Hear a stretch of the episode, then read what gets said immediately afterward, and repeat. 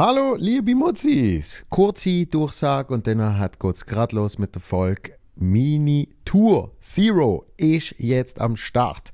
Kommt vorbei, ganz viel Termin, geht schauen, wo ich wenn bin buchen Tickets, bevor es zu spät ist. Tryouts sind durch und es wird eine richtig geile Show mit großartigen Support-Acts. Teddy Hall, Leila Ladari, Benjamin Delahaye und Matteo Gudenrath. Also, kaufe Tickets auf www.joelvonmutzenbecher.ch, bevor es zu spät ist. Und jetzt viel Spaß mit der aktuellen Folge. Äh, es ist eine gute. Behaupte jetzt einfach mal.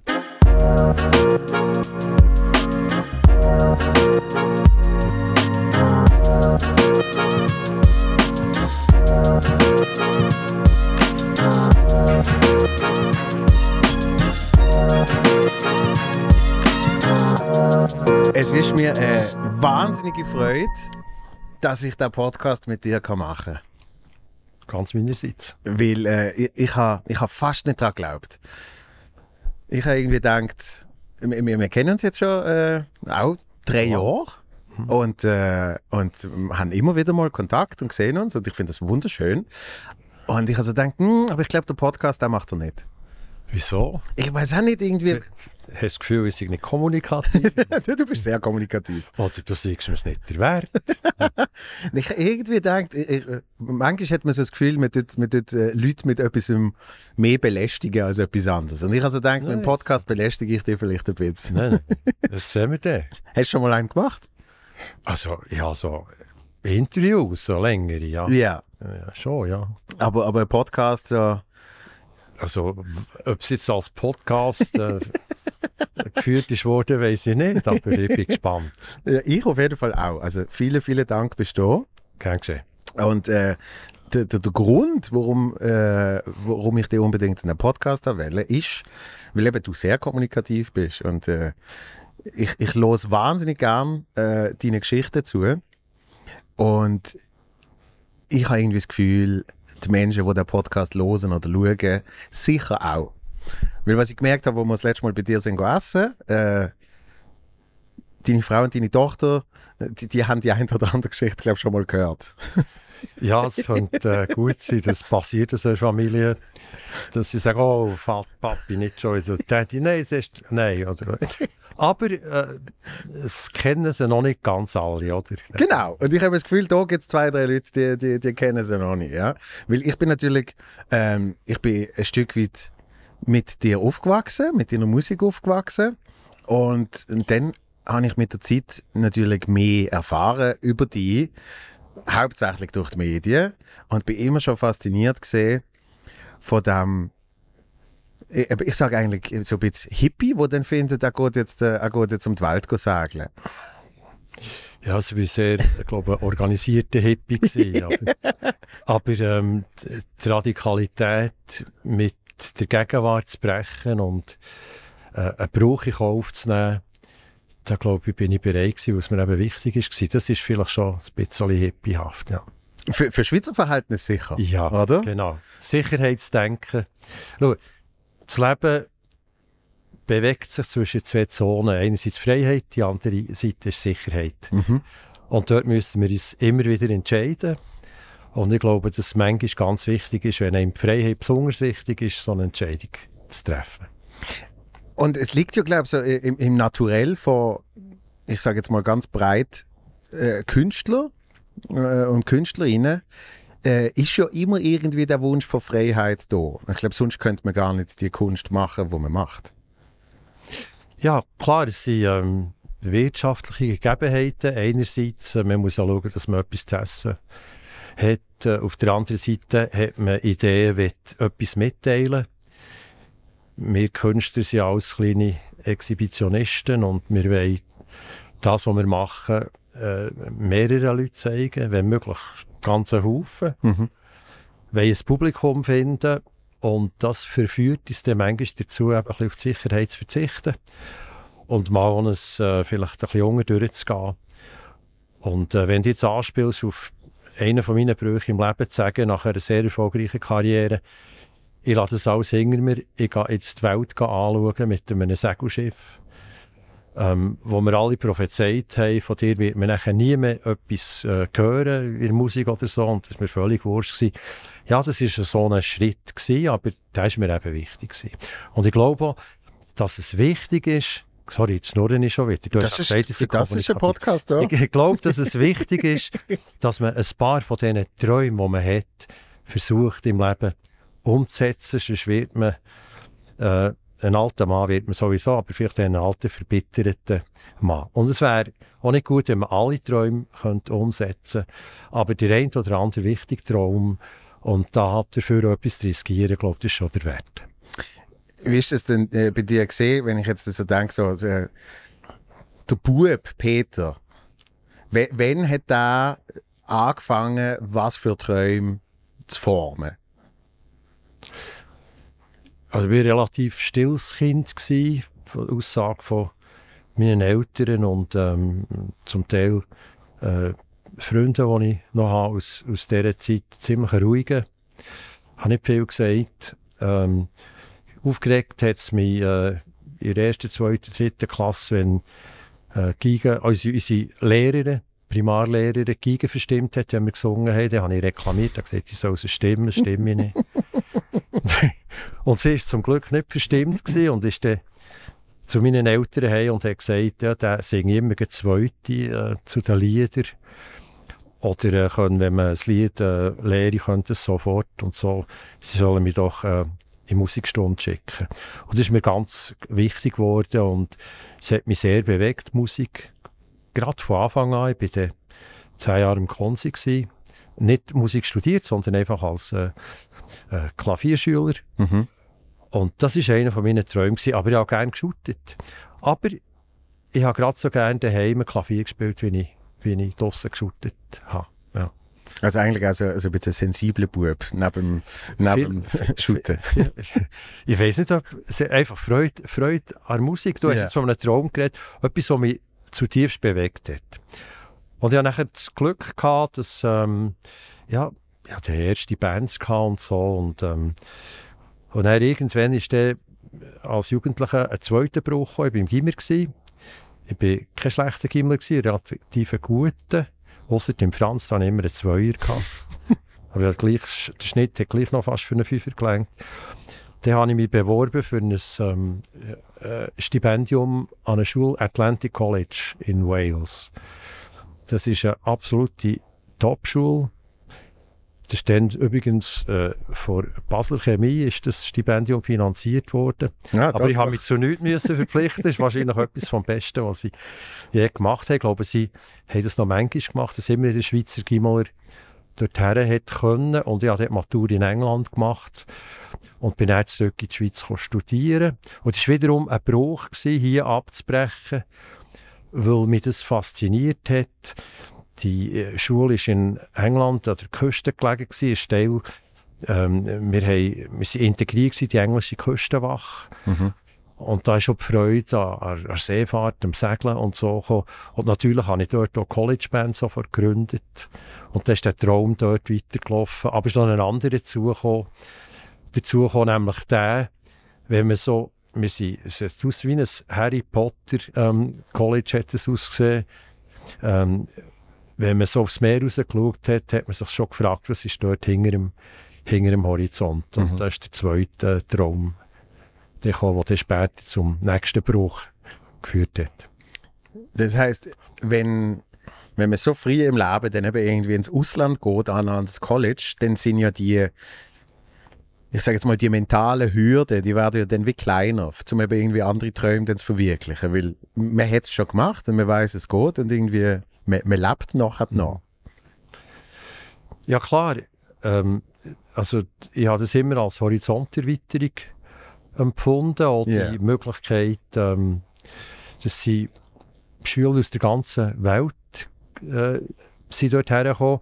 Grundstock war englischsprachig, damit ein, vernünftige, ein, ein vernünftiges Englisch geredet wird. Und nach zweieinhalb Jahren habe ich die englische Matur dort gemacht. Das war auch nicht ganz einfach. Gewesen. Aber wir sind gleichzeitig auch noch als äh, Coast Guards, als Lifeguards ausgebildet worden. Und als junger Mann, so mit 16, 17, 18, ist natürlich fantastisch. Da machst richtiges Zeug. Wir äh, sind zum Teil äh, bei Callouts, wenn es Alarm gegeben hat, äh, das Gebiet Wales dort ist ein Tourist, touristisches Gebiet, hat es viele Touristen gehabt, die Probleme hatten wegen der Tide, der Felsen unten, sie sind nicht mehr weggekommen. Mhm. Und dann hat man die müssen holen. Und that's real stuff, oder? Das hat mhm. wirklich Spass gemacht. Und, und dann, ja, vielleicht erwartest du nachher noch ein bisschen mehr vom Leben, als wenn du es nicht gemacht hättest. Hast du denn so eine rote Boje gehabt? Nein, wir haben, ich war bei der Canoe Lifeguard. Okay. Und äh, wir haben relativ nach an Klippen her können. Zuerst mit dem Motorboot her und dann mit der Kanu her. Und die Leute können holen. Und im Sommer hat es immer äh, pro Monat ein, zwei Callouts gegeben, wo du wirklich im Einsatz bist. Und äh, sinnvolle Arbeit hast können leisten. Und gerade für junge Menschen so etwas zu sehen und so etwas können zu machen, so etwas integriert zu sein, das ist grossartig. Also, das war eine riesige Chance für mich. Ja. Yeah. Und dann bist du zurück in die Schweiz? Dann bin ich zurück in die Schweiz und habe nachher von 1970 bis 1976 Psychologie studiert an der Uni Bern. Und äh, als ich an Litzarbeit oder gerade an, ja, das Litzwerk kam, ist es mit dieser komischen Musikgruppe, die ich hatte. Das waren so zwei Giel und ein Modi, haben Peterson und Mark geheissen. Mhm. äh, sind wir so erfolgreich gewesen, wir sind irgendwie im 76 einmal mehr an Eurovision sind viert worden und plötzlich haben wir überall im Ausland Auftritte gehabt und in der Schweiz unser erster Hit mit Jumbo Jumbo. Dann haben wir müssen entscheiden und sagen, jetzt machst du ein Jahr Pause und setzt auf die Karte wiederum einen Bruch. Mhm. Und ich bin zu meinem Profax, Professor Lang, dann gewesen, der hat gesagt, ich finde das noch gut, ich lerne das richtige Leben kennen und ich kann jederzeit äh, zurückkommen, wenn es nicht funktioniert. Also ein gewisser Sicherheitsdenken war auch noch ein bisschen dabei. Gewesen. Mhm. Und das hätte ich auch gemacht, aber ab dann, wir haben nachher sofort eine Plattenfirma äh, selber gegründet und äh, ein Büro aufgetan und äh, sie nachher während mehrere, während x Jahre unterwegs gewesen, ähm, 200 Auftritte pro Jahr und äh, es war der Teufel los gewesen, durch den Tag im Büro und produziert, ja noch viel für andere geschrieben. Es war eine verrückte Zeit, gewesen, aber ich will sie nicht missen. Wie hast du denn das angekriegt, dass äh, im Moment, wo Peterson Mark dann so abgegangen ist, wie hast du es denn angekriegt, dass der trotzdem noch die äh, eben so ein bisschen, wie will ich sagen, ich empfinde es manchmal fast als bünzlig, noch die Büroarbeit dazu zu machen. Und ich habe viele Jahre gebraucht in meiner Selbstständigkeit, um diesen Bereich so richtig anzunehmen und zu aktivieren, dass das auch wirklich funktioniert. Mhm. Weil der Künstler in mir hat einfach auftreten und ja. irgendwie neue. Sachen schreiben. Und irgendwann kommt dann halt so der Beamte in einem, der dann sagt, das muss man ja irgendwie dem Künstler ermöglichen, sozusagen. Es gibt zwei Lösungen dort. Entweder hast du einen Partner, ein Management, was es für dich macht und sehr gut macht und du bist zufrieden damit. Oder du hast immer das Gefühl, das läuft nicht richtig und ich würde es anders machen und das geht nicht gut und du musst zu viel abgeben oder was immer. Und das war bei uns der Fall, gewesen, gerade von Anfang an, dass wir äh, eine Enttäuschung hatten am Anfang, ganz am Anfang mit der Plattenfirma, mit einem Management. Äh, aber das ist schon 19 1969 war das der Fall, gewesen, mhm. wo ich den ersten Vertrag verrissen habe in dem im Büro und gesagt habe, jetzt machen wir jetzt selber, das können wir auch. Und mich hat das auch immer interessiert. Mhm. Mich hat schon immer mehr auch Produktionsseite interessiert.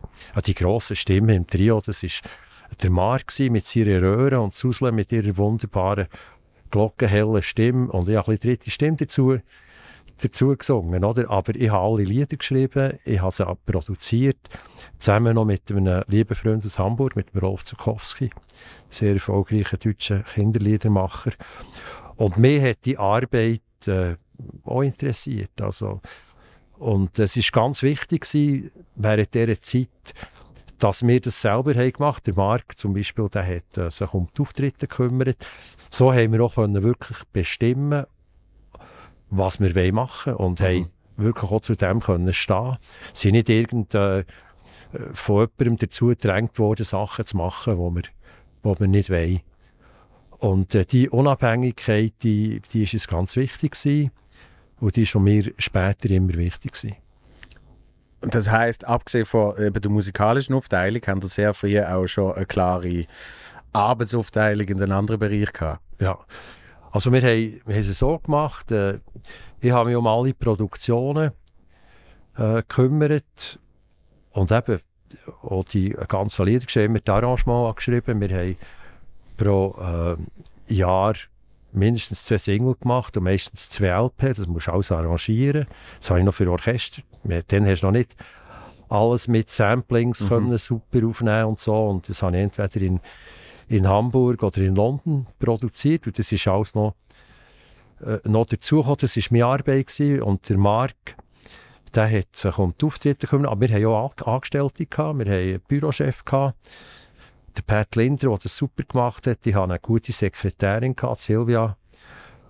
Und ja, wir waren wir wir sind guter Laden. Gewesen. Und äh, das hat funktioniert. Und so haben wir wirklich das können machen was wir haben wollen, solange es eben gelaufen ist.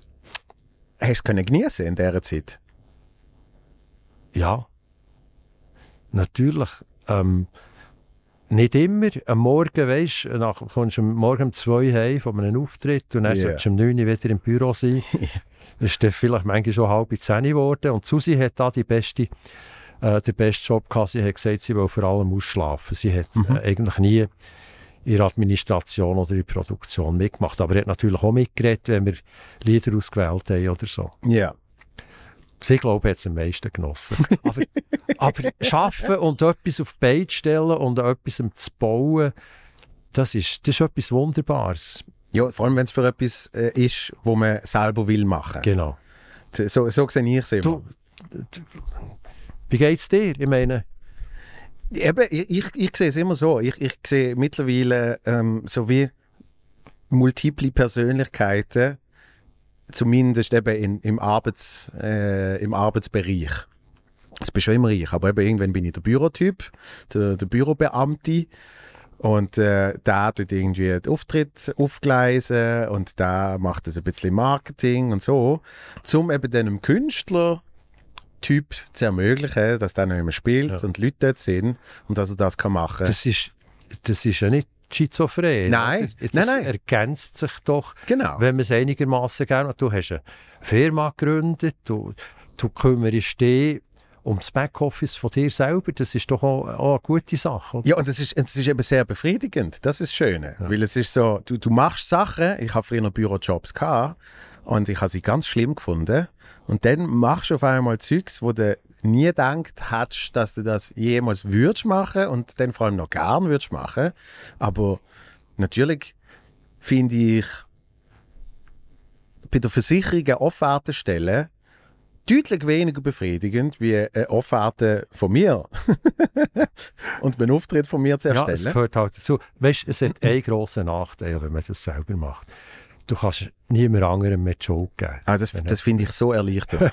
ich finde das eben befreiend. Du kannst selber, bist selber die Schuld, ja. wenn es nicht funktioniert, aber darfst du auch selber auf die Schulter klopfen, wenn etwas besonders gut läuft, jetzt so im administrativen Bereich. Genau, und, und äh, das, das macht schon noch Freude.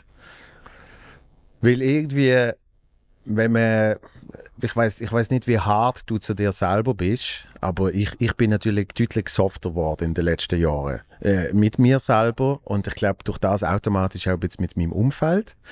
Das, das tut sich dann gerade so ein bisschen ergänzen, weil wenn man mega hart zu sich selber ist, dann nutzt man das ja gern, ich sage jetzt mal, als Grund, zum auch hart zu anderen zu sein. Weil man denkt, ich bin ja mit mir so, warum genau. sollte ich denn nicht mit anderen so sein, oder?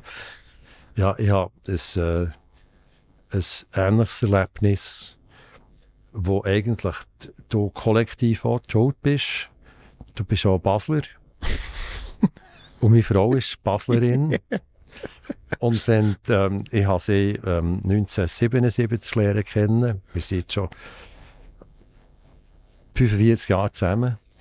Und alle, mein ganzes Umfeld, hat immer gesagt, seit äh, die Frau in meinem Leben sei, sei ich einigermaßen erträglich geworden und sie auch softer geworden und nicht mehr so anspruchsvoll und ähm, ich bin auch gegenüber mir selber sehr her gewesen, bis immer noch. Mhm. Aber sie ähm, hat jetzt das erreicht, ich selber hat es auch nicht erreicht. Und äh, da bin ich äh, der Basler und der Baslerinnen ewig dankbar. Dir auch in dem Fall. Ja, ich, ich, ich glaube schon, dass das auch noch äh, ein bisschen mit dem zusammenhängt. Es ist sicher, es ist sicher, was man an sich selber probiert irgendwie zu verändern. Und es ist sicher auch, wenn man abseits vom Beruf, ich sage jetzt, ein schönes und erfülltes Leben hat, dann f- fängt das ja alles auch ein bisschen eine andere Relation ankriegen. Dann hat, sieht man eben nicht mehr nur das eine als das ultimativ Wichtigste und darum ist man so hart mit sich selber, sondern es, es gibt einem äh, eben eine gesunde Balance. Ja. Weil es heißt ja nicht, dass einem dann nicht wichtig ist, aber es ist nicht das Einzige und man definiert sich nicht mehr über das. Ja, und ähm, das äh, ist auch ganz wichtig als alternder Künstler. Du merkst, die Zenit ist vorbei, du hast so viel gemacht, du hast fast alles gesagt, was du hast wollen sagen. und du spielst nicht mehr so eine Rolle, bist, bist äh, nicht mehr immer auf dem ersten Platz in den Charts. Und wenn du nur das hast, was du hast, und irgendwo nicht etwas hast können finden, sei das in der Familie, sei das äh, in einem Hobby mit Freunden oder so, Ja. dann, dann wird es schwer. Und ähm, ich glaube, ich habe das können. Ich habe noch viele andere Interessen, bin nach wie vor sehr neugierig. Aber ich habe auch Kolleginnen und Kollegen im Schweizer Showbusiness gesehen, wo, wo da dran fast kaputt sind gegangen. Mhm. Dass man irgendwann mal weg vom Fenster ist. Dass man nicht mehr alle 14 Tage irgendwo in einer Zeitung ist Ja. und man vielleicht auch dumme und verrückte Sachen macht, um Aufmerksamkeit äh, zu erzeugen. Mhm. Ähm, also das ist schon wichtig, dass man das ähm, Musik ist nicht alles, aber alles wäre nichts ohne Musik, oder? Mhm. Das ist sehr schön gesagt. Das ist nicht von mir, ich weiß nicht mehr, wer der, ich glaube, ich weiß nicht, ob es Nietzsche war oder so. Aber äh, ist ja gleich. man darf es ruhig mehr zuschreiben. Ja, okay, aber äh, das heißt, die, die haben dann eben so eine funktionierende, äh, so eine funktionierende Firma gehabt und, Ja. und, und eine funktionierende Band, eine tolle Band, wo, wo Anklang gefunden hat. Was hast du gesagt? 200 Auftritte im Jahr? Ja. Ist viel, Das ist sehr viel. ist viel, ja. Und, und dann eben noch Büroarbeit den Ja, Tag durch. Und, mehr oder weniger jeden Tag im Büro gewesen. Und wenn wir Ferien hatten, das haben wir dann gemacht, weil der, der Marc hat schon zwei kleine Kinder gehabt, der Reto und der Bruno. Und ähm, es war wichtig, dass er können mit der Familie Ferien machen Und dann haben wir haben immer sechs Wochen zu gehabt im äh, Sommer, wenn äh, ja, die Festzelt Pause war. ja. Und, aber dann habe ich andere produziert, dann habe ich für andere komponiert und geschrieben und so. Und ich habe nicht das Gefühl, ich brauche Ferien. Das, ist, das hat mir einfach Spass gemacht. Oder? Hast du also einen Drang gehabt, dass du immer etwas musst Nein, es war machen? einfach genug Material da. Gewesen. Wenn ich ins Klavier gehockt bin, ist mir etwas eingefallen. Oder Ja. Text geschrieben und das war für uns äh, nicht gewesen. Und dann, dann sind Sachen gekommen wie eben Swiss Lady, Pepe Lienhardt, Cinema Paola. Mhm. Ich habe mir für deutsche Interpreten, der Rolf und ich, geschrieben, Nana Muscuri, äh, ganz bekannte Leute, wo, wo plötzlich Türen sind aufgegangen und das hat Freude gemacht. Mhm. Das war schwierig aus der Schweiz raus. Es hat, hat ganz wenig oder niemand sonst können machen. Ja. Und dann ist irgendwann äh, Peterson und Mark nicht mehr gesehen. Ja. Wann ist das gesehen? Ende 1981, Teleboy, Silvestersendung, der letzte Auftritt. Ist das schon geplant, der letzte Auftritt gesehen? Ja, ja. Ja. Wir haben, ja, wir waren vernünftig gewesen, weißt, wir, wir, haben, wir haben einen Vertrag gehabt. und er gesagt, dass wir ein Jahr voraus müssen künden wenn man aufhören will. Weil du weißt ja, wir Mit der ja Planung. die Auftritte, Ja, die man ja. bucht und du kannst nicht einfach äh, einen Auftritt, den jemand gebucht hat, kann sagen, äh, wir haben jetzt aufgehört, wir kommen nicht und der hat schon irgendwie organisiert. und so. Absolut. Und ähm, ich habe immer schon ich habe gemerkt, es ähm, gibt noch ein paar andere Sachen im Leben, die mir wichtig sind und, und auch äh, der Livia äh, wichtig ist. Und im Anfang 80 habe ich gesagt, mir, ich werde aufhören, Ende Jahr. Und Die anderen haben das dann auch so gesehen. Der Marc hat gerne noch ein bisschen weitergemacht. Susi hat äh, gesagt, ich mache eine Solo-Karriere oder probiere es. Und ich habe gesagt, ich will nachher ein Schiff ausbauen und die Weltmeere besegeln. Mhm. Und ja, dann haben wir das eine, und das war übrigens unser erfolgreichstes Jahr, gewesen, dann war noch Io Sensate Ja. äh, im Frühling an Eurovision sehr erfolgreich gewesen. Und ja noch heute mit dem Musical, wo im 22 Jahr Mhm. auch wieder die Thunersee spielt, und nachdem es in Zürich 15, 16 schon zwei Jahre ist aufgeführt worden, ähm, immer noch nicht ganz vergessen. Ähm, ja, es ist, äh, aber es ist auch nicht falsch, wenn man kann, aufzuhören, dann, wenn die Leute sagen, es ist schade, dass sie Mhm. aufgehört haben, als wenn sie sagen, Gott sei Dank, äh, haben die aufgehört. Ja. Das, äh, äh, viel, viel äh, ich sage jetzt mal, Vorbilder von mir haben das immer wieder gemacht, dass ich das Gefühl Aber hatte, hör, hör ja nicht auf, schon. Gell? Nein, nein, Es hat nein. erst gerade angefangen. Das sicher nicht. Ja. Nein, aber dass ich, dass ich dort immer das Gefühl hatte, das gehört ein bisschen dazu. Und ich glaube, darum kann ich jetzt überhaupt Comedy machen. Weil ich gewisse Sachen dann immer ein bisschen zu früh aufgehört habe, um mich an etwas Neues zu begeben. Weil man sehr gerne natürlich auch in dem hat können bleiben und, und ein bisschen den Komfort genießen. Dass oft, wenn ich irgendetwas angefangen habe und es wirklich auf hat funktioniert, habe ich gesagt, so und jetzt mache ich etwas anderes. Und so. Weißt, ich, ich finde, bei- euch, was du machst, also ich sage jetzt ein- eindimensional, meine ich nicht negativ. Ja. Ich, ich habe wenigstens Text und Musik. du hast eigentlich nur Text, oder? Mhm. Und es muss noch schwieriger sein, sich jedes Mal wieder etwas Neues einzufallen, über Jahre. Ähm, wie machst du das? Das habe ich mich, diesen Sommer habe ich mich das auch irgendwann gefragt. es gibt immer wieder so eine Phase, wo man das Gefühl hat, man hat alles erzählt. Was natürlich nicht stimmt. Und äh, trotzdem kommt man dann so ein bisschen am Punkt, weil man so ein bisschen so wie klassische Themen durch hat. Ich habe aber mittlerweile nicht einmal mehr wirklich einen Text. Der entsteht erst auf der Bühne. Und das ist für die Nerven ist das im Vorfeld ist das sehr, sehr belastend. Weil man Was heisst auf der Bühne? Du weißt doch, was gehst du erzählen. Jetzt schon, aber ähm, in der Erarbeitung, das vor dem ganz kleinen an, bei irgendwie so Open Mics und Mixed Shows und so, ähm, dort habe ich wirklich noch sehr, sehr wenige Plan, was ich werde erzählen.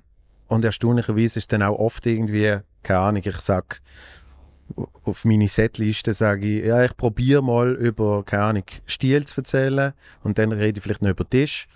Und irgendwie auf der Bühne, schon nur, dass ich den Übergang zu dem irgendwie will machen, kommt etwas völlig Neues, wo ich noch nie mir überlegt habe, dass ich das auf der Bühne erzähle.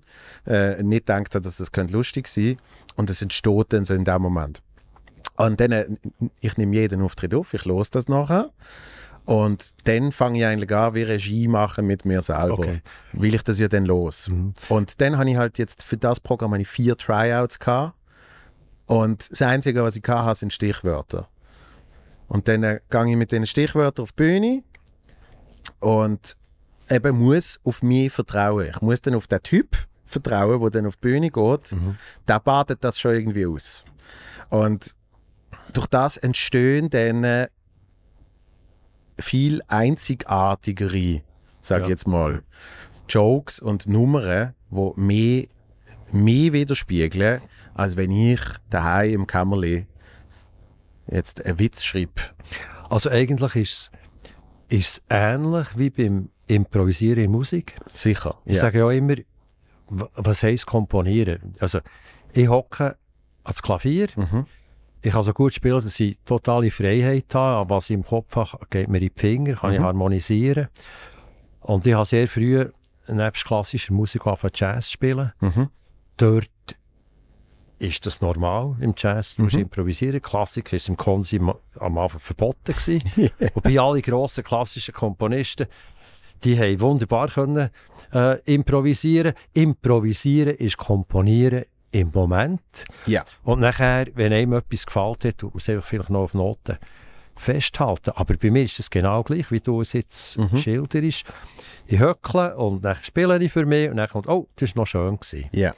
Und nachher gehe ich auf das zurück. Manchmal habe ich auch das Band, das läuft, weil, weil es ja neu war. Dann weiss ich nicht sofort, wie es war. ja. Vielleicht habe ich mich auch vergriffen. Es hat es auch schon gegeben, dass ich mich vergriffen habe. Und das hat besonders gut getönt, Mhm. oder?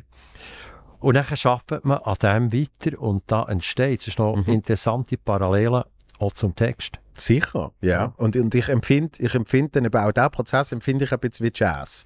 Weil mit der Zeit hast du dann wie die Grundthema, Ja. aber in dem passiert dann noch ganz viel anderes, Okay. wo du vorher halt noch nicht gewusst hast. Ja. Mhm. Das heißt irgendwie, ich weiß zum Beispiel, bei der einen Geschichte habe ich nach zwei, drei Auftritten habe ich gewusst, so höre ich auf. Das ist der Schluss von dieser Geschichte. Ja. Und alles andere habe ich noch nicht wirklich gewusst. Weil ich eben gemerkt habe, diesen Teil muss ich wahrscheinlich gar nicht erzählen. Und ah, vielleicht hat es da ein bisschen mehr Substanz. Und, und eben, es ist dann auch so ein bisschen eine Gefühlssache. Dass irgendwie, wenn ich mich mal richtig gut fühle auf der Bühne, dann kann es sein, dass fünf, neun Minuten entstehen, wo ich eins zu eins so kann übernehmen kann. Was ich bei, eben, keine Ahnung, sechs Stunden am Schreibtisch sitze, wahrscheinlich nicht könnte. Ja. Weil irgendwie der, der Teil vom Hirn gar Ja, nicht freigesetzt wird. ja. Oder? Ja, ja. Und ich das glaube, Spontan, das Kreativ, das Kreative, oder? ja, und ich glaube, das ist in der Musik genau das Gleiche. ja.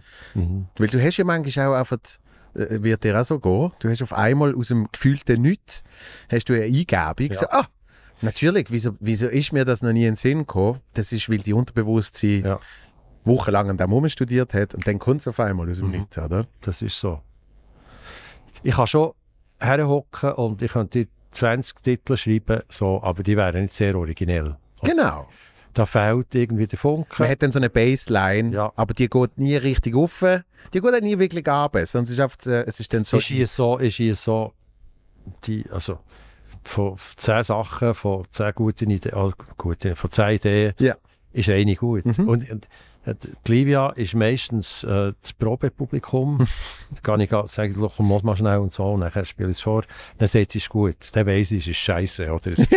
Sie, muss, sie muss, wenn schon, sagen, nein, ist jetzt wirklich gut. Oder? Ja. Es ist zu nett, um mir zu sagen. Oder? Aber ich wir kennen es natürlich. Ah, das, das habe ich, äh, das habe ich so beeindruckend gefunden. Das habe ich kürzlich schon jemandem im Podcast erzählt. Ich habe die, die Doku geschaut über den Luis Capaldi. Und er muss sein zweites Album schreiben und er zeigt seinen Eltern dann einen Song in der Küche. Sagt, ah, ich habe jetzt den geschrieben. Und dann haben sie eine Demo und er spielt es ab. Und ich finde den Song ziemlich gut, so wenn ich ihn so höre. Und dann denke ich so, oh, jetzt wird es ein großer, großer emotionaler Moment. Ja. Und die Eltern heulen und sagen, wow, ist das toll.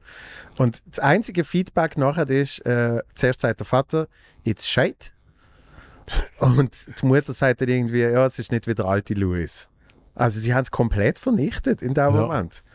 Und als, ich sage jetzt Laie, habe ich gedacht, das tönt aber mega gut, weißt Ja, und für einen Künstler ist das ja vielleicht auch gut, weil du wirst im Leben nachher auch immer wieder vom Publikum mal erfahren, dass jetzt das nicht so gut ist.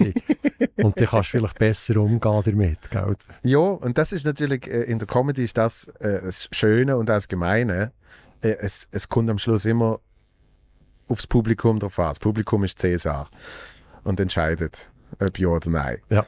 Und äh, du kannst nicht die Schritte umgehen. Und darum mache ich es eben gern erst auf der Bühne, weil ich so denke, das andere ist wie so ein unnötiger Zwischenschritt. Mhm. Aber die Frage ist dann schon, wie fest richtet man sich nach dem Publikum? Einerseits ja schon, man will ja schon, dass das Publikum auch Freude hat. Mhm. Aber man will nicht alles machen, hoffentlich, nur weil es das Publikum vielleicht cool findet, aber eigentlich findet man es nicht so gut. Oder? Ja. Der, der Kompromiss ist noch schwierig. Und ich finde halt, es ist nicht so entscheidend, wirtschaftlich vielleicht schon, ob ein grosses oder ein kleines Publikum hast. Entscheidend ist, dass du ein Publikum hast. Mhm. Und auch wenn es nur ein paar Leute sind, die Freude hast, wenn du etwas Neues gemacht hast, wenn die wahnsinnig Freude hast, dann ist es der Wert gewesen. Ja.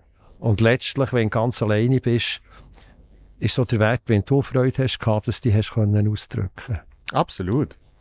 Aber einfach, ich, ich habe wirklich nie im Leben probiert, zu schauen, was jetzt das Publikum genau. Ich habe es einiges, zweimal mit anderen Interpreten äh, versucht mit Titeln, wo ich das Gefühl hatte, äh, so äh, nach, nach der Stange zu schreiben oder Ja. nach Muster oder nach Vorlage. Und es ist nie gut gekommen. Ja. Ja. Ja, ich, ich glaube eben, äh, es, es nimmt dann halt, es nimmt dann halt ein Stück weit Identität weg.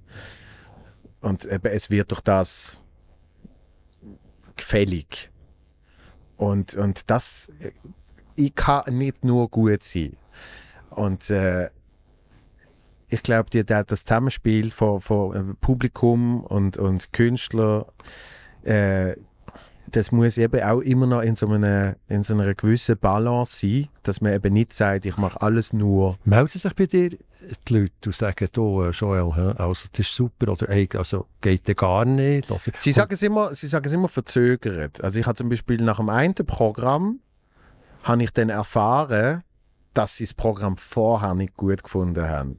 Aha, Aber sie sagen es nicht in dem Moment, wo sie das Programm so gesehen fies, oder? Wäre ja gut gewesen, wenn... Genau, ja, aber also ich Aber vielleicht hast du den Mund genommen, weiss. und, und ich habe es auch nicht geändert. Ja, also weißt du, irgendwie, ja, weil ähm. ich gefunden habe, jetzt ist das. Mhm. Und, und das ist ja dann eben genau dort wieder so, der Josef Harder hat das mal gesagt, und ich weiß nicht, ob er der ursprüngliche äh, Denker von deren Idee ist. Er sagt, bei einem Auftritt will er die Erwartungshaltung vom Publikum zu etwa 20% enttäuschen.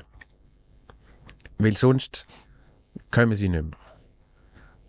Weil sonst haben sie genau das gekriegt, was sie haben wollen. Okay. Und sie, er will sie immer ein bisschen zurücklassen mit Okay. einer so, äh, Also muss noch ein bisschen Hunger bleiben, man darf nicht äh, voll gegessen rausgehen. Das vielleicht schon, aber, aber auf jeden Fall nicht ganz Das so. ich, das finde ich mutig. Hä? Auf jeden Fall nicht ganz so das, was sie erwartet haben. Gut. Ich glaube ich glaub nicht, dass man hungrig muss gehen, sondern einfach nicht genau zu 100 Prozent, was Es, du es erwartet ist schon hast. so, äh, man, hoffentlich, man macht ja auch zwischen etwas Neues und entwickelt sich. Mhm. Und das Publikum muss ja dem auch nachkommen. Und am Anfang Genau. hat es vielleicht, ja, wirklich, und, aber nachher passiert es ja dann vielleicht und macht die Entwicklung mit und sagt, Mhm. ja, das ist jetzt gut. Ja, und ich kann mir vorstellen, dass in der, in der Musik, der Tabu hat das zum Beispiel mal gesagt, nachdem er Angelina gehabt, was ein Hit war, hat er auch gewusst, er will auf keinen Fall nochmal eine Angelina schreiben.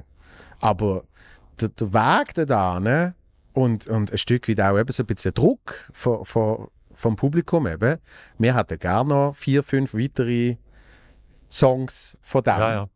Äh, dem muss man dann ein bisschen widerstehen. Äh, Die Gefahr ist nachher, dass sich zu Tod läuft. Oder? Ja. Das, ist, das siehst du ja immer wieder. Es kommt ein Song und dann kommt der nächste. und Der tönt fast gleich. Mhm. Der läuft auch noch einigermaßen und dann kommt der dritte und dann ist fertig. Und Ja. nachher ist die Glaubwürdigkeit dann irgendwann mal weg. Man muss sich schon wieder versuchen, neu zu finden oder Mut dazu zu haben. Ja, und ich, ich glaube, dort kommt eben das mit der Erwartungshaltung. Dass Mhm. natürlich, wenn, Ja.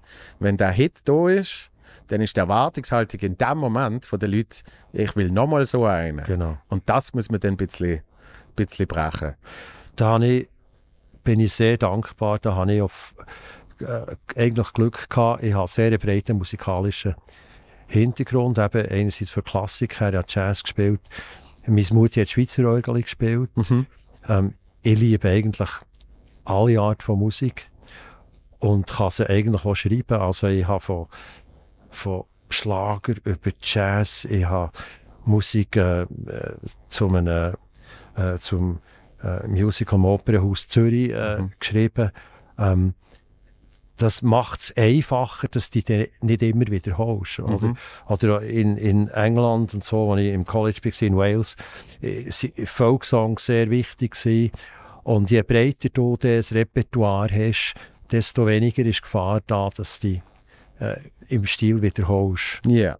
Das ist, das ist noch gäbig. Und das finde ich auch ganz wichtig für alle jungen Künstler, dass sie völlig offen sind gegenüber anderen Musikstilrichtungen und nicht Nase rümpfen, wenn irgendetwas anderes daherkommt. Es gibt so viele spannende Kombinationen Mhm. und so gute ähm, Inspirationen aus anderen Gebieten von Musik, die man selber kann brauchen und etwas damit machen Ja, ich glaube, äh, äh, Sing mein Song hat, hat sicher auch zu dem beigetragen. Oder? Also, wenn ich, wenn ich jetzt äh, sehe, ähm, wie, wie unter anderem auch du in dieser Sendung gesehen bist, und so verschiedene äh, Musikstile zusammengebracht werden und man eben dann noch die Aufgabe hat, eine andere Person zu covern, das tut den Horizont so extrem Ja. erweitern.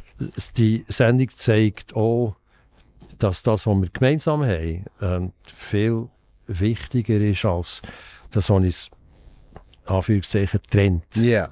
Ähm, und äh, Toleranz, so in dieser Sendung, war wunderbar, gewesen, wo ich da können erleben Ich meine, ich war der Grossvater in dieser Sendung. Joya äh, Marlene hat können mein Grosskind äh, sein, vom Alter her. Und das hat gleich funktioniert, Mhm. habe ich das Gefühl gehabt. Und also für mich ist das so nicht, ich, ich, kann sofort etwas anfangen mit dieser Musik, da habe ich keine Probleme gehabt. Die anderen haben zum Teil auch kennt, die Paschi natürlich, ähm, die Anna, die ich auch schon Fernsehsendungen mit zusammen gemacht habe, Luca, den ich auch kenne. Und die machen alle ihr kleines Gebiet, aber so ein riesen Unterschied ist der doch nicht. Es ist vielleicht ein bisschen, wie man es instrumentiert, vielleicht bisschen die Thematik, die man aufbringt, ist es mehr textlich bezogen oder ist es, äh, geht es nur um Musik, hat es viel Rhythmus, hat es weniger Rhythmus.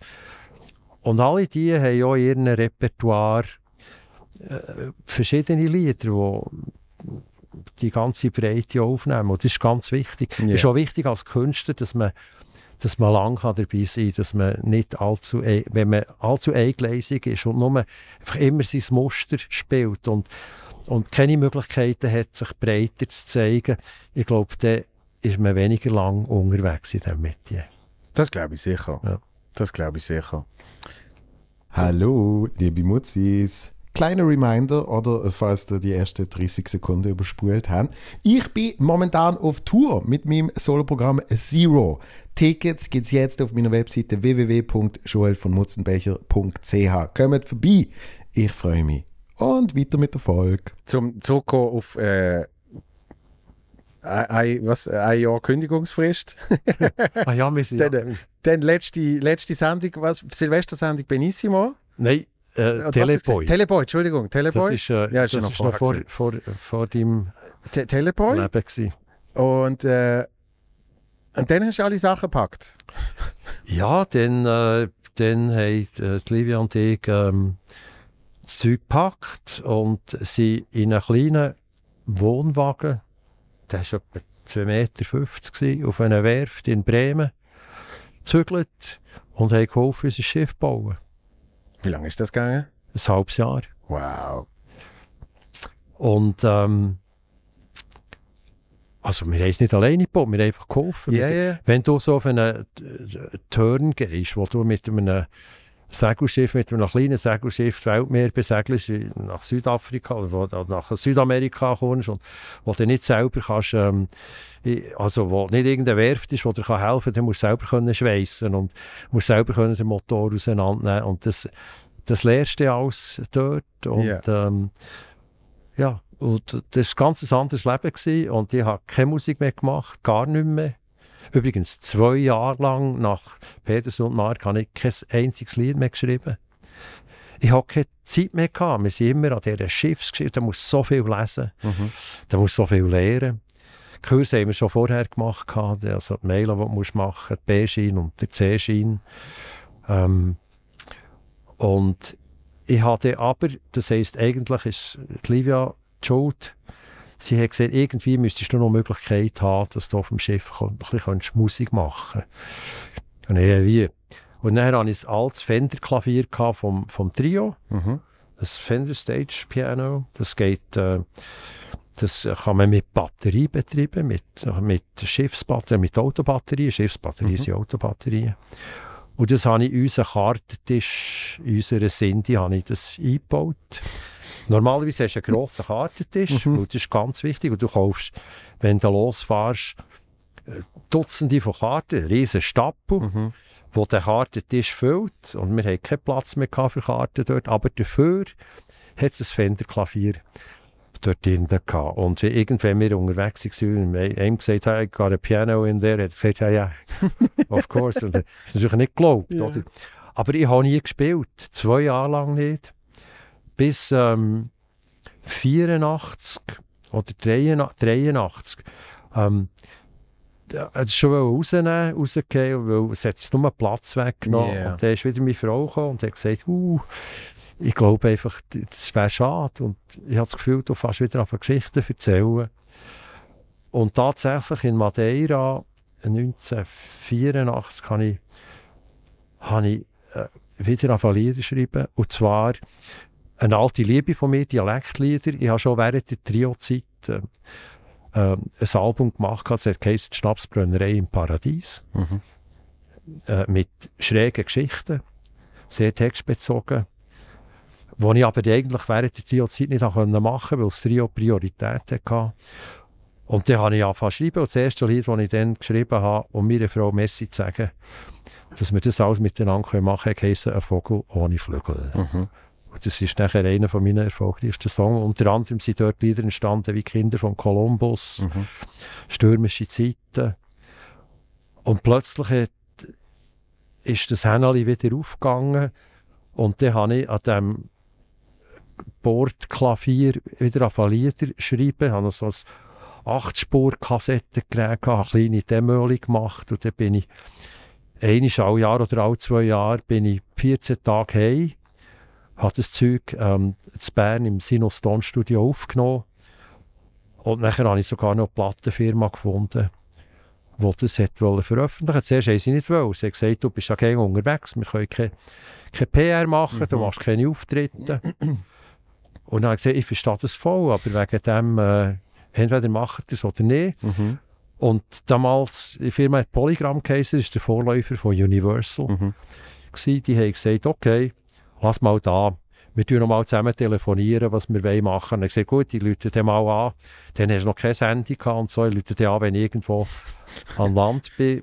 Und 1985 habe ich aus irgendwo Venezuela in einem kleinen Häfeli, so eine äh, Spunte gsi, das Telefon gehabt, habe ich nach Zürich angerufen, Polygram, habe gesagt, ähm, äh, was wollen wir machen, soll ich es nochmal aufnehmen, der hat das Demo, und dann hat er mir gesagt, sie haben es veröffentlicht. Und es ist schon lange gut. Das war wahnsinnig, oder? Das Wir hast du gar nicht mitgekriegt. haben eine riesige Party gemacht dort. Das waren so drei Leute und ich, der Gringo mit seiner Blondine da. Und dann die haben gerade mitgefeiert, haben nicht gewusst, wieso, aber ich gerne. und so hat es angefangen, habe ich gemerkt, ich kann unterwegs sein und muss nicht dort sein und es wird gleich gespielt. Das Album ist sehr gut aufgenommen worden. Und kurz darauf habe ich nachher angefangen, für das Sonntagsmagazin vom Schweizer Fernsehen äh, Filme äh, zu veröffentlichen. Ich habe Beiträge gefilmt Mhm. auf dem Schiff. Ich habe schon immer gefilmt, 8 mm, eine 16 mm und dann später mit der technischen Entwicklung Video. Mhm. Und das sind so alle paar Monate ist im Sonntagsmagazin, am Sonntagnachmittag im Schweizer Fernsehen, in der Stube von der Familie daheim sind so 20 Minuten Segelabenteuer gelaufen und unten durch ist quasi wie ein riesen Videoclip meine Musik gelaufen. Mhm. Somit bin ich gleich präsent gewesen daheim und habe gleich können machen, das, was ich wollte machen. Mhm. Also, das habe ich aber nicht geplant, oder? Das war keine Marketing-Idee, das Ja, hat sich ja. einfach ergeben. Ja. Weil eben der Entscheid, dass du, dass du gehst segeln mit deiner Frau, dass dir, dass dir das jetzt einfach macht, eben, der ist ja völlig karriereunabhängig gesehen. Da hast Ja. du gesagt, eben, das nehme ich Ah, jetzt ja. in Kauf. Ja, ich hatte, du, ich hatte, ich hatte immer, ich habe Vertrauen gehabt, dass ich immer wieder, wenn das fertig ist, entweder noch ein Studium fertig zu machen, die Leidsarbeit, oder dass ich irgendwo in eine Plattenfirma einsteige und so. Das, Ja, ja. Und wir sind da sieben Jahre, Sieben Jahre sind wir unterwegs. gewesen, Sieben ja. Jahre unterwegs. Ja. Und äh, die zwei Jahre, in dem Fall, wo du keine Musik gemacht hast, ist das so eine, ist das so eine Erschöpfung gesehen oder eben einfach so, äh, muss jetzt nicht mehr sein? Nein, irgendwie hat mich, hat mich das natürlich erfüllt, was wir gemacht haben. Das ist, das ist völlig etwas Neues. Weißt ähm, das Faszinierende am Fahrtensegeln ist folgendes.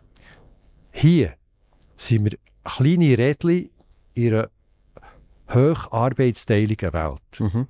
Wir haben, da gibt es Ärzte, da gibt es Restaurant, und wir machen unseren kleinen Job. Wir, wir, ist alles die Arbeitsteilung und wir haben eine Funktion und vielleicht haben wir noch ein Hobby und so.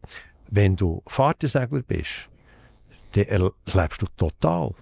Du fährst an bei Nahrungsmittelbeschaffung. Ähm, du musst für deine Mobilität sorgen, du musst schauen, wenn du wo bist, für deine Sicherheit. Wir haben sogar grosse äh, Säcke gehabt, Plastiksäcke, damit man, wenn eins stirbt, die Leiche dort rein tun und im nächsten Hafen vorweisen. Sonst wirst du verhaftet, wenn zwei losgesegelt sind und nur noch eins Yeah. ankommt. Also für Leben und Tod bist du verantwortlich. Das Leben wird ganzheitlich.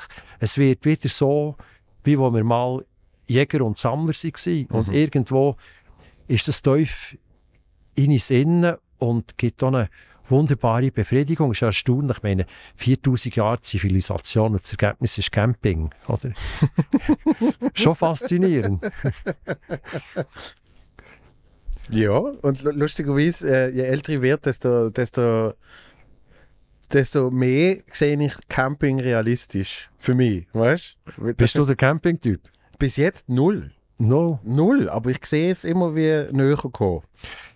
Also, was ich damit wollte sagen es ist einfach schön, wenn das Leben ganzheitlich kannst, auch, in der Natur zu leben. Wenn, du, Ja. s- wenn du Fahrtensegler bist, ich interessiere mich nicht fürs Regattensegeln. Das, mir- Ich will nicht schnell von A nach B.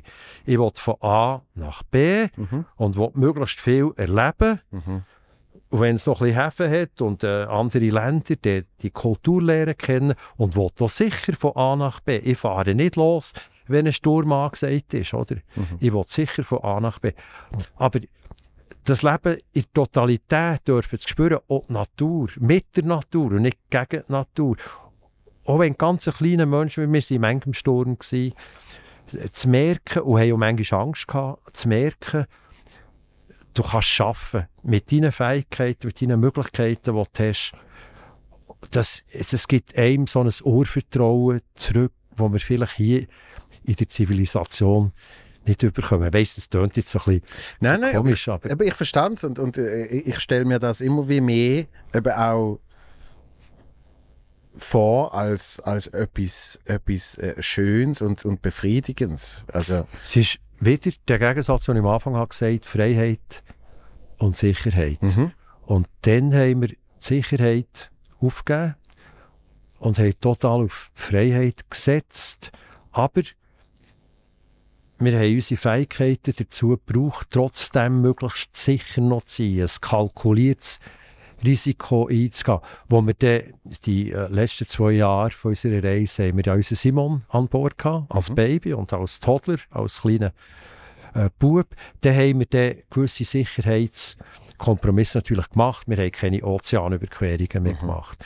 Wir sind den Küsten entlang gesegelt, wo man, wenn jetzt ein medizinischer Notfall wäre, innerhalb von einer vernünftigen Frist ja. medizinische Betreuung hatte, weil das hätte ich nicht können verantworten Aber ja, es ist schon die Frage, mal dürfen die totale Freiheit zu leben, wobei, die ist eben nicht total. Du lebst dann mit der Natur, die setzt dir die Grenzen und die musst du lernen kennen. Und ich muss auch respektieren, weil sonst, äh, sonst würden wir das Gespräch jetzt Ja. nicht haben. Genau. Ja. Es gibt, es, wie wie man so schön sagt, es gibt äh, viel äh, mutige oder übermütige Segler, aber es gibt keine übermütigen alten Segler. Gell? Wahrscheinlich, ja. Wie, wie mit äh, Soldaten sieht man das so. Und, und äh, der Sicherheitsaspekt, äh, hast du da, hast du da, also ich rede jetzt von Sicherheit auf dem Schiff, auf dem Segelschiff. Eben, wenn die Natur mitspielt äh, und keine Ahnung, was sonst noch alles kann passieren, hast du dann wirklich auch immer das Gefühl von Sicherheit gehabt, im Sinne von, wir sind jetzt auf dem Schiff und äh, uns wird nichts passieren, oder? Nein, das wäre das wär schon falsch gedacht. Du, Ja. du musst anders formulieren. Wir sind auf dem Schiff und was kann uns passieren? Mhm. Und nachher tust du Schluss ziehen und sagst, okay, zur Nacht, wir haben uns abgewechselt. Vier Stunden jeweils, wenn man auf einer Überfahrt war. Vier Stunden am Steuer. Und nachher ist das andere gepfusen und dann nach vier Stunden ist es wieder gekommen. Und dann bist du äh, ziemlich auf der Schnur gewesen, wenn du eine längere Überfahrt gehabt hast. Am Schluss haben wir es so gemacht, dass wir so den Eierwecker da um den Hals gehängt haben und eine halbe Stunde oder zehn Minuten eingestellt hast. Und dann bist du wieder, weißt damit nicht eingepfußt ist. Oder?